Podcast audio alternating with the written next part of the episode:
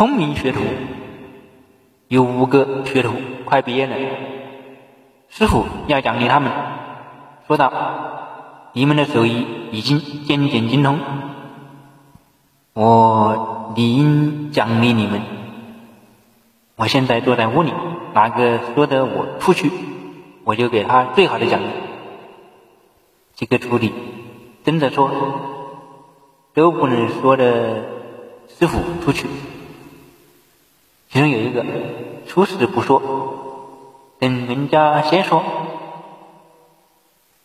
看看都没办法，他才开口说道：“师傅，要我们说的你出去，我们是没有办法，只好请师傅坐在门外，让我们说的师傅进来吧。”